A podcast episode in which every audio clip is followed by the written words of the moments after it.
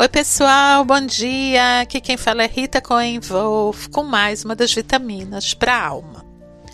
O que é a realidade? Ué, realidade é isso que a gente vive, né?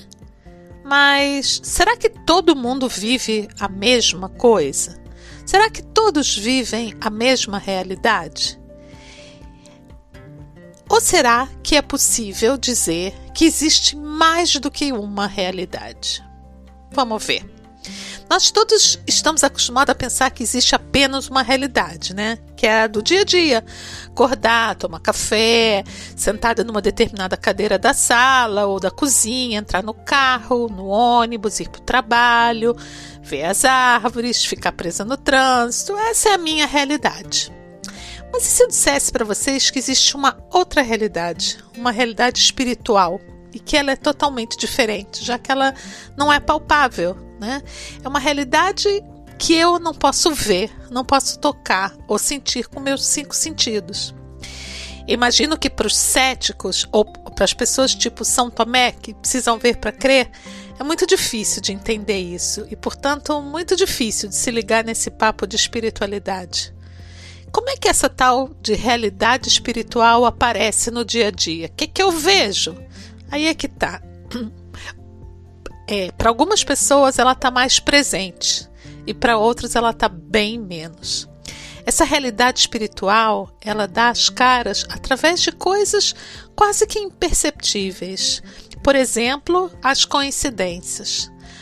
É, você sabe aquela coisa, certamente já se passou com você, de você dizer: caramba, não é possível, justo estava pensando em você e você ligou.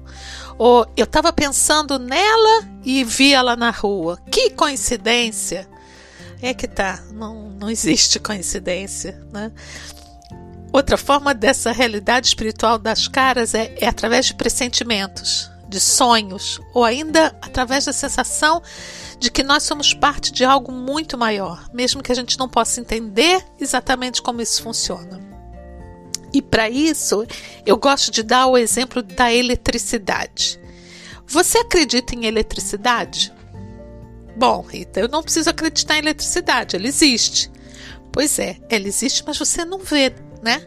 Você não toca, você não sente, ela simplesmente funciona de uma forma invisível aos olhos, mas ela definitivamente faz com que as coisas aconteçam. É graças à eletricidade que eu posso ligar o ar-condicionado, o computador, enfim, ela existe e acontece, mesmo que não seja palpável. Com a espiritualidade é mais ou menos a mesma coisa. Mas como assim? Como eu posso ver a espiritualidade na minha vida? A espiritualidade não atende aos princípios da física, a gente não pode explicar exatamente como ela atua no mundo, como ela age sobre nós. Mas ela está aí e ela influencia no dia a dia. Nós somos humanos, seres humanos que somos feitos de terra. Depois que o nosso corpo termina, nós voltamos para a terra.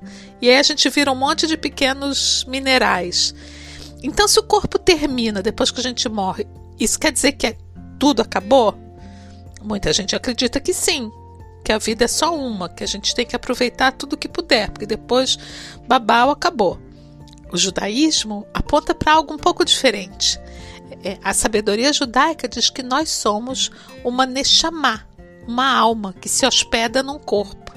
O corpo é um monte de terra e é perecível, mas a alma é imortal. E para o judaísmo, cada alma tem um propósito pelo qual ela veio para esse mundo. O propósito é fazer um monte de acertos, em hebraico tikkunim. Nossa alma vive aqui nesse plano absolutamente tudo o que tem que viver para fazer esses acertos necessários.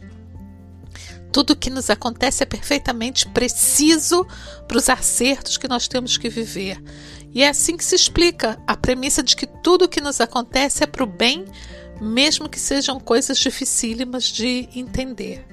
Na hora que a gente entende isso, de que existe uma realidade espiritual e que a nossa vida faz parte de um plano maior do qual nós não temos acesso ou controle, fica tudo mais fácil. É...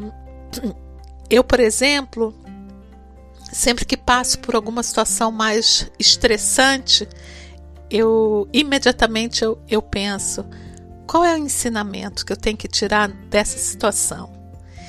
E eu gostaria de, de propor isso a vocês também.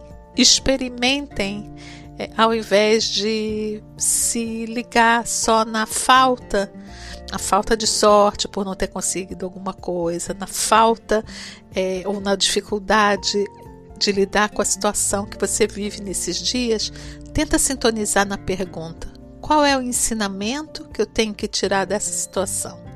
Pode ter certeza que pensar assim pode ser profundamente libertador, ou no mínimo interessante. Deixo vocês com um grande beijo e nos encontramos nas próximas vitaminas para a alma.